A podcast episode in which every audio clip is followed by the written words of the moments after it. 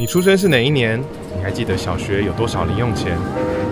你听音乐买过卡带、CD 还是串流会员？你用过 BB Call、大哥大还是只有安卓和苹果？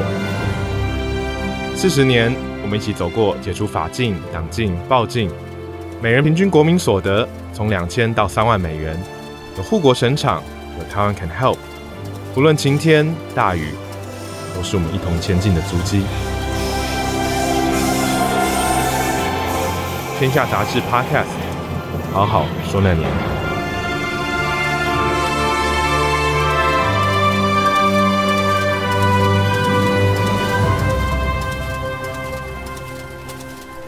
听众朋友，大家好，欢迎收听《好好说那年》，我是主持人故事网站的创办人涂丰恩。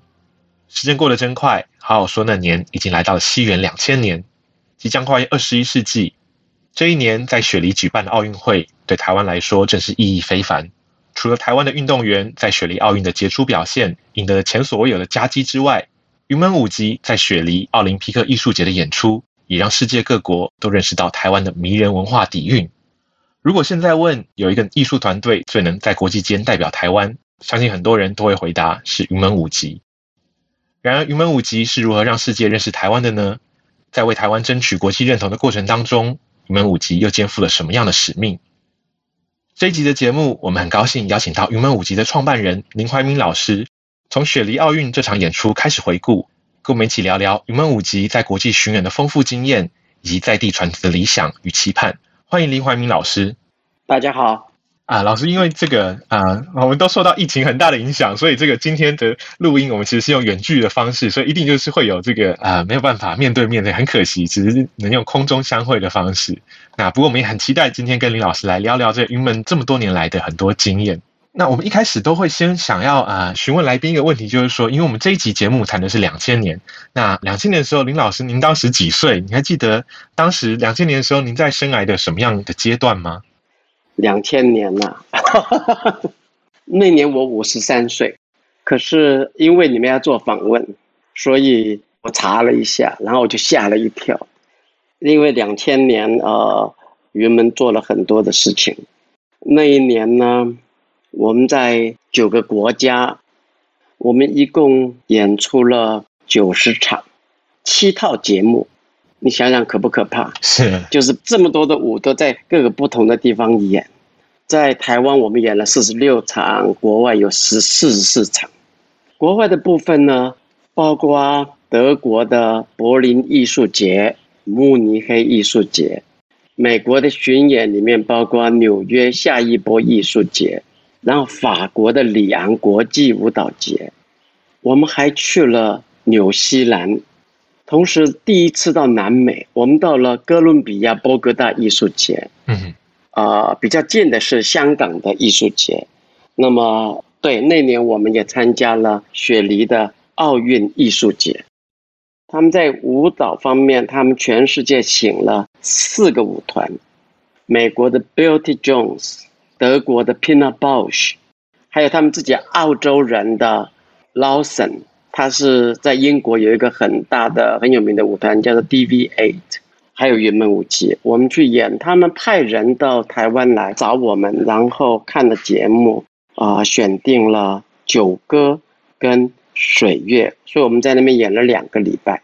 是，我们非常开心，因为不只是奥运艺术节，而是同时在演的，这些都是世界的天团了啊、呃，所以我们在那里觉得蛮开心的。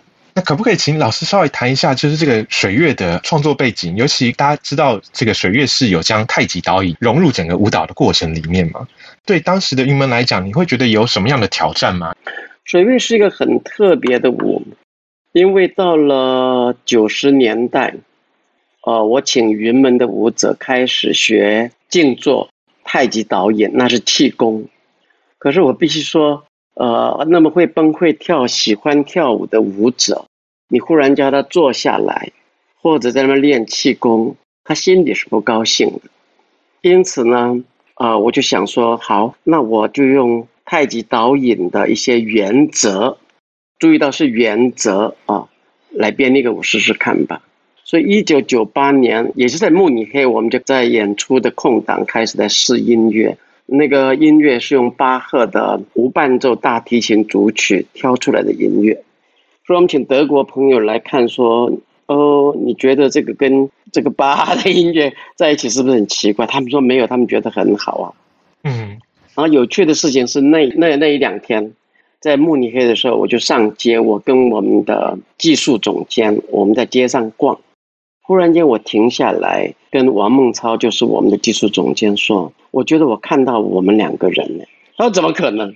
可是我们抬头一看，那边的街道的二楼，他就一整排的镜子斜斜的照映着路人，所以我当然是看到自己了。我就问他，我就问他说：“我们舞台上面能不能有镜子？”他说：“应该可以的，我们来试试看。”所以那天晚上在洗澡的时候，我从澡刚出来，我就打电话给他另外一个房间的王梦超说：“那舞台上有没有水？”他说：“可以有水。”说：“好，这个舞叫做水月，我们要用镜子，用水，舞台上要铺满了水。”嗯，呃，同时我们有巴哈的音乐，所以材料都齐了。水月是这样开始的，非常的神奇。那这个舞在台北首演的时候，就有欧洲的舞评家来看，他们觉得哇，好棒哦。第二年，一九九九年，我们就到了柏林，所以水月的海外首演是在一个让我最害怕的地方——柏林，因为巴赫的音乐对他们来讲是耳熟能详，每一个人都有自己的一个解释。突然变成这样的一个很奇怪的东方的身体的诠释，是。老实讲，我很紧张，我非常紧张。但是那天晚上有三千多的观众在柏林的德意志歌剧院，那演完的时候，大家站起来拍了二十分钟的手。嗯。那演完以后呢，马悠悠到后台来，他推开门来说：“Bravo，Bravo！” 我心里想。哎呀，我的天呐！我通过音乐考试了。嗯，呃，从此这个舞就在不断的很多地方演，像我刚刚说，呃，那一年也去了里昂的国际双年舞蹈节。哦、呃，那在那个舞蹈节里面，我就因为水月跟《流浪者之歌》，我被选为最佳编舞家。是，所以在澳洲的演出那也是非常轰动，所有的。呃，舞评都半版半版的来夸赞这个舞，所以啊、呃，你说二零零年，我想二零零年的海外的演出，这里面包括九歌、有水月、流浪者之歌、焚松家族合唱这些东西。嗯，呃，原本曾经暂停，在一九九一年重新复出，第二年就九二年，我们离开台北。二十平不到的公寓排练场，啊，房租很贵啊，天花板很低，我们就搬走，我们搬到巴黎，是房东给我们盖了一个很大的铁皮屋，在那里我们待了一个，呃，创作力非常旺盛的一个十六年，啊，非常的开心，所以东西不断不断的累积。刚刚我们讲的那些作品，都是九十年代在巴黎排练场。后来烧掉的那个巴黎排练场，呃，来创作。所以你问我五十三岁的时候，那个时候我想，舞团跟我都到了一个成熟期，所以我们尝试新的东西，学新的东西，做新的舞，哦、呃，一天到晚在坐飞机。是，您刚刚也提到，就是说开始希望这个舞者也开始学习太极或者是静坐这些，为什么当时会有这样一个想法？呃，我告诉你一个故事。呃，台湾在我当学生的时候，台湾没有东西看。在我大三的时候，台湾迎来了澳洲芭蕾舞团，那是台湾人第一次看到专业性的《天鹅湖》第二幕，大家都非常的兴奋。演完了以后，在大堂里面讲话讲个不停的，那在中山堂，忽然间有一个太太说，很大声哦，说我们就是做不到的，我们不可能的。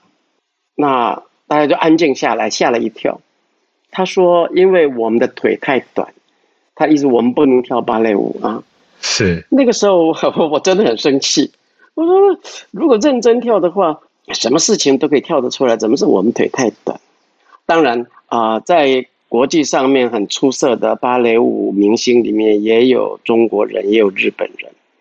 腿短显然不是一个问题。可是等到我、哦、到了一个程度的时候，我就开始意识到他说的话好像是对的，因为古典芭蕾它是一个线条的艺术，所以你腿长手长，你坐在歌剧院的最高的包厢，你都看得到。但是那不是我们的文化，嗯，我们的文化是往地下走的。你看看西方人跳舞的时候，他是往上蹦的，可是我们是往下的，不管是弓箭步还是下式这些东西。所以我就想，我们腿不够长啊！这句话对今天的舞者是不公平的。今天的舞者一七八非常的多，嗯啊，可是那个时候我们想，好，我们试试看这个。所以等到到九十年代的时候，等于我们做了一个基因改造，舞蹈的材料是我们的身体，那身体都好像都是一样，看你怎么用它。可这里面有文化的基因，有文化的基因，你看看埃菲尔铁塔。你看看希腊的神庙，那个线条跟建筑都是往上蹦的，像米兰的呃中古世纪的教堂。嗯，可是，在东方的话，我们不是往上盖的，我不是往上飞的，我们是一摞一摞的往前铺展的，像呃万里长城。哦，我有这些我想法，所以就开始了让舞者们来学习这些传统的这些身体的训练。所以有些舞者离开，因为他不喜欢打坐，他也不喜欢蹲马步要蹲四十分钟，他们就走了。但是我就从这里面他们在做的事情里面找出一些原则啊来编舞。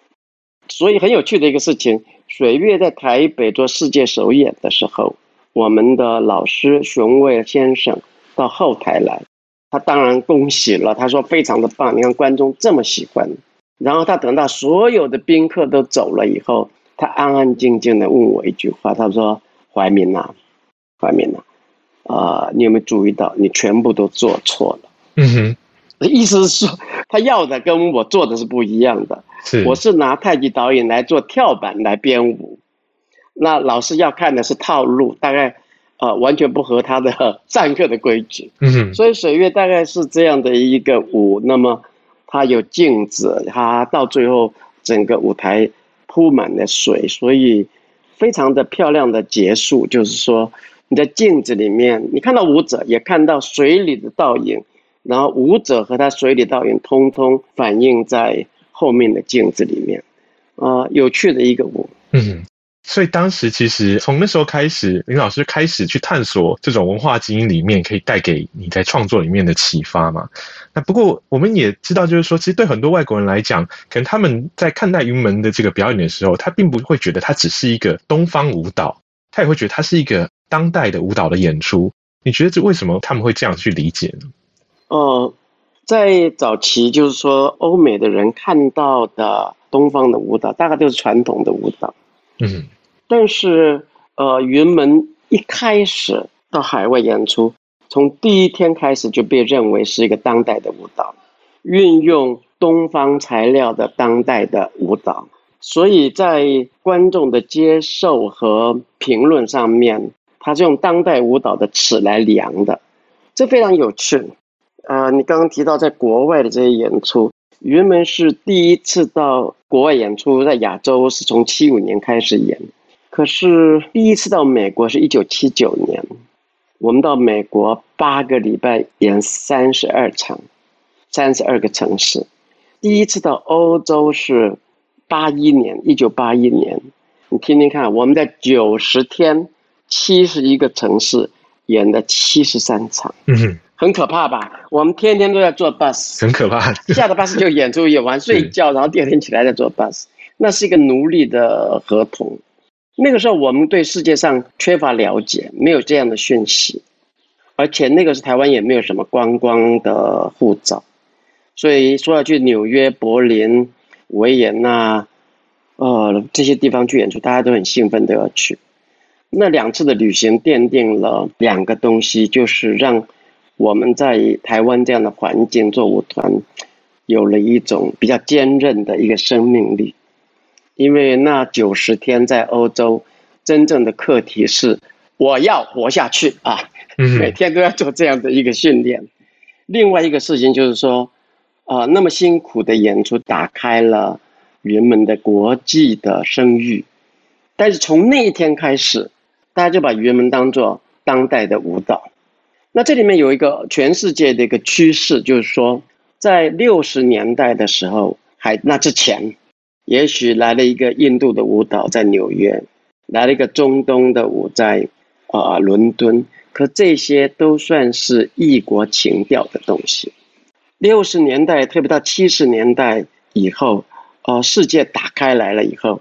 舞评家们很有趣的，他们开始必须来认识东方的文化，因此他们会用一个文化的角度来做诠释。所以，关于水月，什么叫镜花水月，什么叫做太极导引气功，他们做了功课，所以他们会站在中间来跟欧美的这些观众、读者来解释他们所看到的东西。所以，没有的啊，云门。从第一天开始就不是民族舞团。是从刚刚李老师跟我们分享的，从一九大概七零年代的时候啊，云门开始到国际间演出，非常拼命的。那到两千年其实是一个丰收的阶段，也的确云门在国际间建立起一个很重要的台湾文化的一个形象。那林老师，我们云门舞集大概从一九七零年代开始，后半期就到海外开始巡演。那您其实有曾经统计过，从一九七五年到两千年的海外巡演就有四百二十三场，就非常非常的多。那我们的确也是，大家都可以感觉到，闷舞集在国际间已经成为一个台湾文化形象的代表了。这样的一个发展过程，是你本来一开始就预期当中的吗？其实没有。你要知道，我是一个写小说出身，舞蹈只学了一点点的人。当初开始的时候，只不过是说台湾没有自己的舞团，我们自己做一个吧。啊，那我们的这个舞团，那个时候是说。要跳自己的文化的舞，而不是欧美的现代舞的翻版。同时，那个时候说的很大声，我们要跳给学生、年轻人看，到社区里面给社区的居民、普罗观众来看这个东西。你知道，我是六十年代成长的啊，很有社会主义的那种向往啊。嗯。所以当初这里面没有海外的这个事，怎么敢想象？而且老实讲。年轻朋友大概不大知道，在七十年代早期的时候，台湾跟全世界距离非常的遥远。是我记得我一九七二年美国读完书以后，到欧洲逛了一圈，那是我一辈子最快乐的时候，因为书已经读完了，要回到正大去上课去教课，然后我就在欧洲逛了一圈，觉得这个世界怎么这么棒，然后最后我要等我的学生班机从雅典要回台湾。学生班机就是半夜一点钟开的，所以没有没有 bus 嘛，所以很早就到了机场，然后那边晃来晃去，突然间觉得很悲伤，到厕所里面关起门来哭了一场。哭什么呢？哭我从这么漂亮的一个大的世界，然后要回到一个戒严的台湾那样的一个牢房。那年我二十五岁，我觉得我要回台湾尽一点呃责任，可是我知道我跟世界都绝缘了。嗯啊，真的很有趣。那个时候台湾跟所有这些地方都很，所以刚开始的时候我们没有想到国外，但是他后来就一步一步的发生了。从此以后就开始忙了。哦，我们的文献部调出来一个资料给我，就到今天为止，原本舞集在三十八个国家、两百四十个城市演出三千九百六十四场。哇！我自己看到这个数字，我都累了。因为你就在做的时候就在做了，但是看到这个数字，我还是觉得吓了一跳。那当初没有想到，后来变成一种必然。这种必然是说，第一个，台湾你的市场真的是不大啊。那即使到今天，到了二十一世纪的今天，表演艺术的观众比较集中在台北、台中、高雄。然后再下来，也许台南、嘉义人口不是那么多的，那在七八十年代的话就更少，所以我们就必须往外发展。那么我们另外一个想象就是说，当开始的时候，一个志愿就是说我们要为地方上没有机会进剧场的人来演出。那说起来容易，我们也拼命了。我们在七十年代。啊、文化中心还没有成立的时候，等于台湾都没有剧场，所以云门呢，自己带了一卡车的地板，带了布幕、灯光，啊、种种的设备，在各个县市的体育馆搭台演出，那是大工程。可是那个时候，我们可以一场可以有六千观众，所以是非那个是一个好的时机，我们就做这些事情。但是老实讲也很累。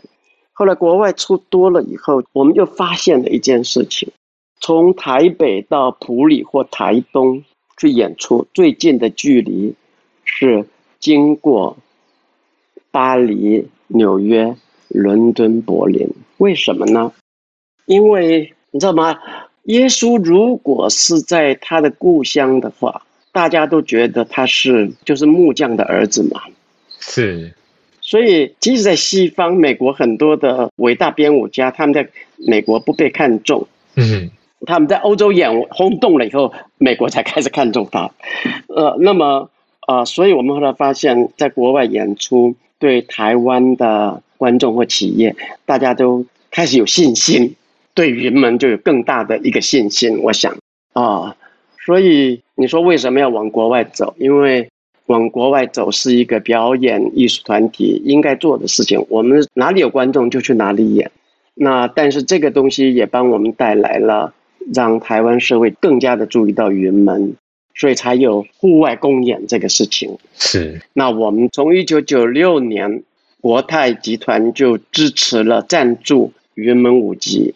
到疫情使我们取消去年的演出之前，一共有十八年的时间不断在不同的城乡演出。嗯哼，每一场观众至少有三四万人，演完以后没有一张纸屑。嗯哼，那么在两千年的时候，我们也在台北、高雄、花莲、南投做户外演出。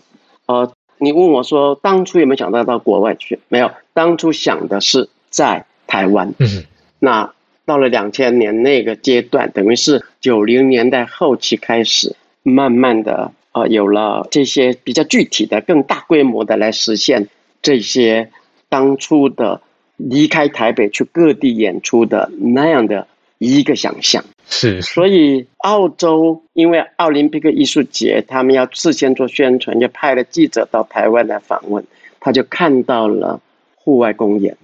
然后他说：“这是全世界地表最大的舞蹈演出。”那我退休的时候，呃，二零一九我退休，这《纽约时报》跟《卫报》他们也都特别派了资深的舞评家到台北来采访我退休的消息。那么他们说什么呢？《卫报》从伦敦的角度他说：“Cloudgate Dance Theatre of Taiwan 已经变成。”伦敦文化界的固定风景，《纽约时报》呢说，这个舞团把他的国家呈现给全世界。他们都采访了那样的户外公演，他们也跟着跳，他们简直不能置信。是，所以云门舞集等于从出来之后就进入国际，然后在国际间其实获得很大的声誉。那重新又回到台湾本土，也受到一些这个企业、民间企业的支持。那可以像刚刚林老师提到的，其实有很多这种户外大型的公开巡演。那有点好奇是在这样的一个发展过程当中啊，您自己感觉政府在里面有扮演什么样的角色吗？啊、呃，我想。七九年跟八一年，那个是政府主导的，他要鼓励我们去做这个事情，因为那个时候断交不久，是政府需要，所以呃，我们去演出的时候他补助。那么后来的演出是单打独斗了，那就是说，我们如果收到了邀约到国外演出，我们就照规矩去跟以前的文件会，嗯哼，啊、呃，现在的文化部去申请旅费的补助，但是他也不做。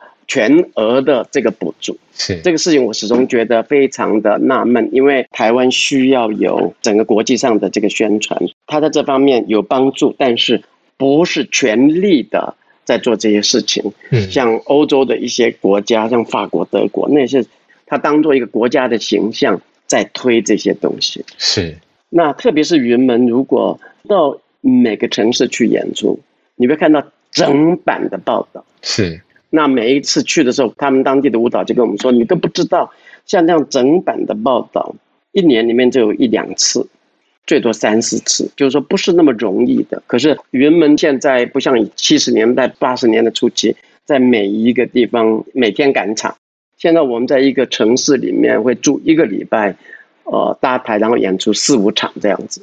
那在之前之后，你会在地铁站，你会在报纸，你会在网站上、街头看到大的海报，全部都是 Clog Dance Theatre of Taiwan。演完以后的评论，那又在维系一个礼拜。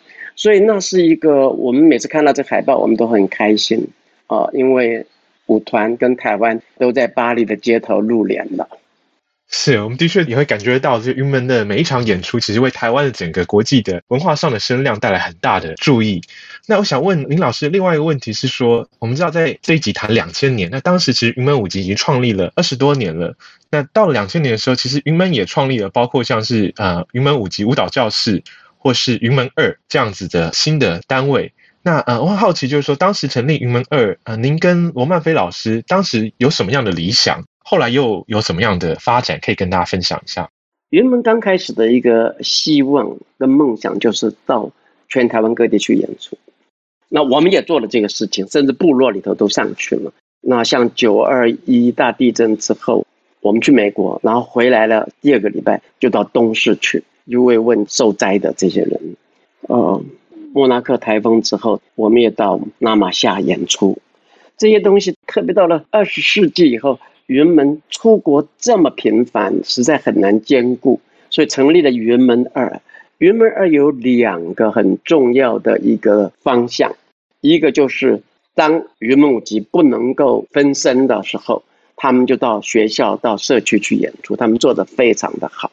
那艺术是做什么？艺术，你可以说艺术国际有名，可是我觉得它只是对我来讲。呃，人们是我通向社会的一个桥梁。嗯，那么舞蹈只不过是跟民间沟通的一个桥梁。如果你没有沟通，它就没有方向。政府的补助也好，所有的努力，我我就是蒸发掉的。因为舞蹈瞬间即逝，舞蹈瞬间即逝，所以你一定要跟社会产生一个互动。用舞蹈带到生活里面去，我觉得这是到今天为止我仍然最看重的，就是云门它的社会性、它的公益性。啊，大家看到云门的表演，可是我看到的是这个瞬间即逝的舞蹈带给社会什么东西。我讲呃两三个比较具体的一个例子。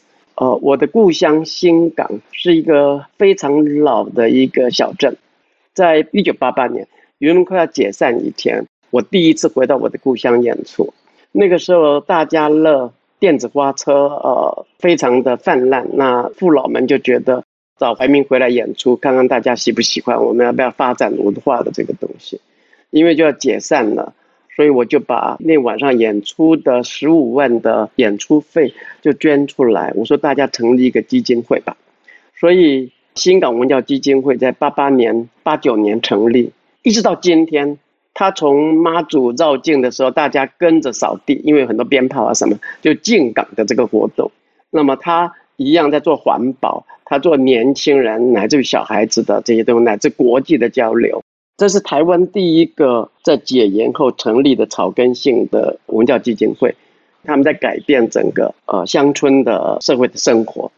那么像我们曾经应邀到池上台东池上去演出，那。以往他们就在田里面演出就完了，啊、呃，我说云门的人很多，这样演出大概不行，所以我们帮他规划了，在一个梯田的地方，在田里面规划了一个表演的一个场地，啊、呃，就是舞台，然后在高一点的地方，我们架设了两千五百个座位，那是比国家剧院的观众席还多一点，嗯，结果从云门的演出那一年演出之后。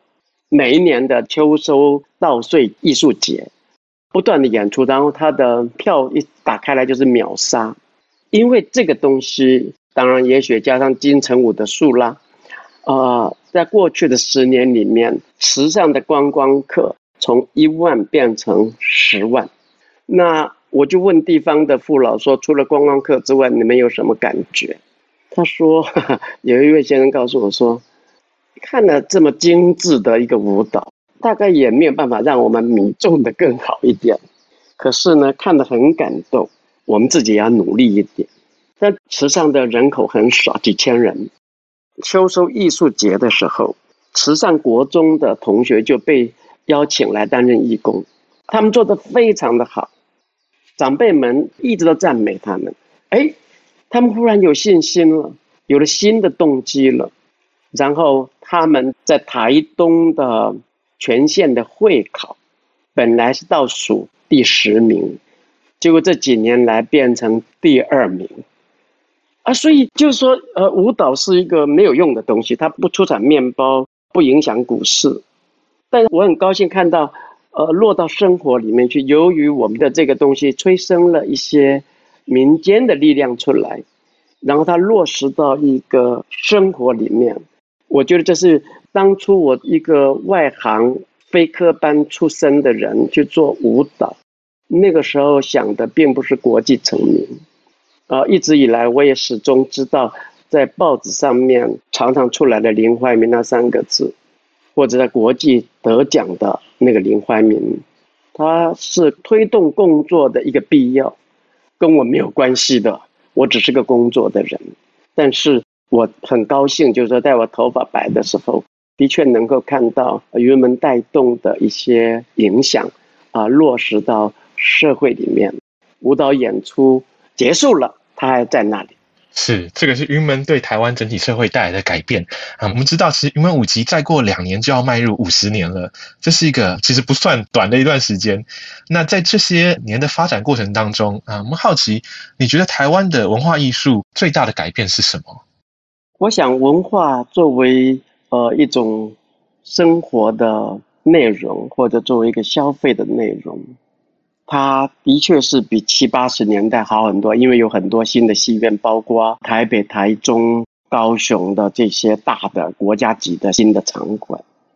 场馆出现了，观众好像也多了。其实观众没有那么多，我可以告诉你，观众因为在过去的二十多年来，整个商业文化的兴起，还有呃网站的兴起，嗯，但我再说清楚一点，在七十年代，云门虽然挣扎的很辛苦，但是那个时候看云门好像是许多大学生的必要的启蒙的一个关口，嗯。今天不一样了，今天选择太多了，而且单单以表演艺术来讲，国外的节目也来了，所以你的竞争力就多了。嗯，呃，他们有做过一个统计，说舞蹈的人口在台北人口最多的，其实也就是六千人而已。嗯，那我可不可以再多说一点呢？是我这些东西，我退休了嘛。在家里耍废，然后我也追剧。嗯，我最近看了一个韩剧，叫做《我是遗物整理人》。好，那这里面就是有一个雅兹伯格的一个小孩，然后他会受聘去清理已经亡故的往生者的一个房间。那么这里面他找出一些东西，然后他希望完成啊往生者的一些愿望。那片子我觉得非常的好，剧本特写的特别好。然后我开始在想说。他们很多钱，然后韩国的影剧界有很大的经验，然后他们就有好的人来写这些东西。可是我又想一想，就这里面他的人跟人的关系，呃，以及那些讲话的样子，还是有一种礼法在里面的。嗯，再说得清楚一点，那个电视很多韩剧里面，它表现出来的是一个国家文化的一个内涵。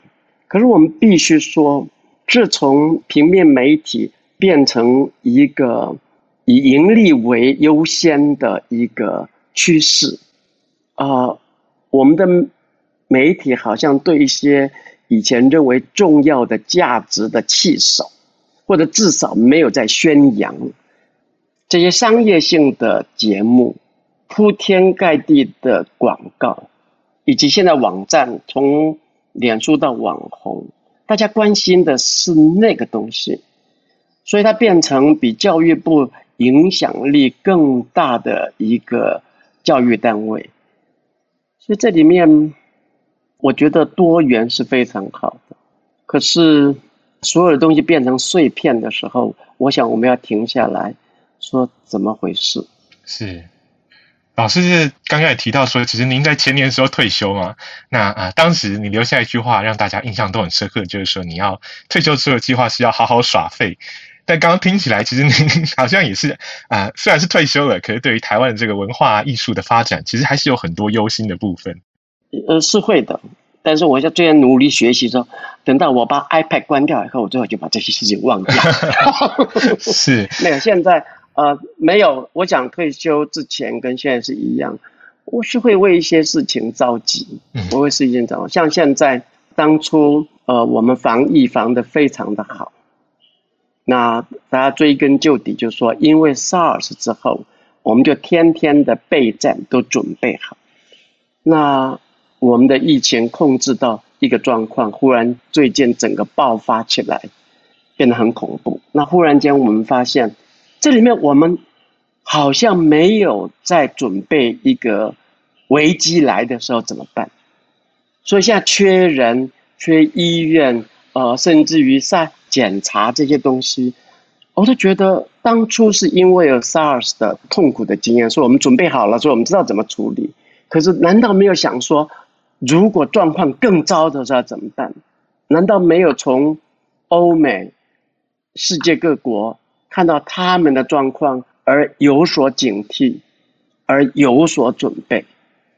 所以今天《纽约时报》有一篇文章就在说台湾。表演艺术界在全世界都很惨的时候，享受了一个辉煌的一个时代。在过去的一年里面，基本上，那现在欧美国家都陆续来打开场馆、歌剧院、戏院重新演出的时候，台湾的表演艺术者没有戏演了。啊，我觉得这些事情是的，你。你不可能说因为退休就不知道，因为我还是一个公民嘛，是一个小老百姓嘛。那一个小老百姓，好像在这个时候你觉得非常的无助。嗯，那我觉得台湾曾经在很多的不好的状况里面活过来，譬如说中美断交、台美断交，譬如说九二一。那这一次老百姓能做什么？但是政府的领导变得更加的重要。所以我们在谈二零零零年啊，那个时候大家觉得新的世纪会更好，那事实上证明人类的世界没有更好和更糟，一直都是一样糟的，是只是像越来越糟而已。是那啊、呃，我们在节目的最后，是不是可以请老师再回过头去形容，用一句话来形容一下你的二零零零年？哦，青春无敌啊！啊、呃，所以把握住当下。不管是被关在家里，还是在街上跑，是，就是当年虽然也是有很多啊、呃、挑战，不过云门也是因为这样子，在世界上有很多发光发热的机会。那么今天非常谢谢林怀云老师跟我们分享了两千年的故事，谢谢林老师，谢谢大家平安。那么休息一下，马上回来。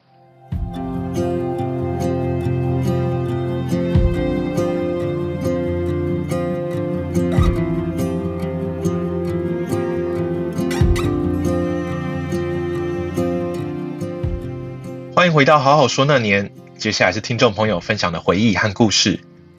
台中的李先生说，两千年让他印象非常深刻的有两件事，一个是千禧年，那时候末日言论沸沸扬扬，但是当时中指针跨过零点，什么事情都没有发生。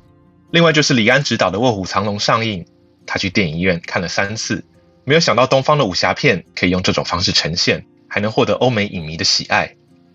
记得隔年在电视机前看奥斯卡颁奖典礼，当《卧虎藏龙》拿到了最佳外语片，他和姐姐兴奋的又叫又跳。而李安导演不只让世界看见台湾电影，这么多年来他温和谦逊的态度更值得大家学习。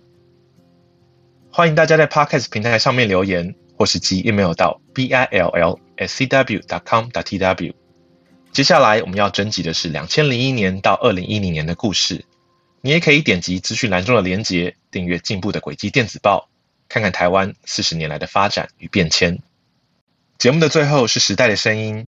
两千年，我们挑选的歌曲是《美丽岛》。《美丽岛》并不是这一年才发行的作品，而是早在一九七七年就有淡江大学教授梁景峰改编诗人陈秀喜的诗作《台湾》，并由李双泽作曲，被杨祖君收录在一九七九年发行的专辑中。《美丽岛》这首歌原本没有任何的政治意涵，而是为了赞颂大地母亲。当时西方流行的产品和文化开始大举进入台湾，李双泽率先呼吁唱自己的歌，引发了大学生风起云涌的创作风气和自觉反省，但之后被党外运动人士用来作为《美丽岛》杂志的名字，在一九八零年被列为禁歌。两千年总统大选，民进党结束国民党在台湾超过半世纪的执政，实现首次政党轮替，是华人世界五千年来首度政权和平转移。在总统就职庆祝晚会上，胡德夫演唱了《美丽岛》，赋予这首歌在历史长河中更独特的意义。听众朋友可以点击资讯栏中的连结，就可以在 KKBOX 好好说那年的播放清单中听到每个年度的代表歌曲。好好说那年，我们走过了狂飙的八零年代，多变的九零年代，进入二十一世纪之后，中国快速崛起，全球化的竞争加速，台湾又将如何迎战呢？节目下一次的播出将会是七月的第一个礼拜，请持续锁定由天下杂志和 IC 之音共同制播的好好说那年，也欢迎留言给我们。我是涂丰恩，我们下回再见。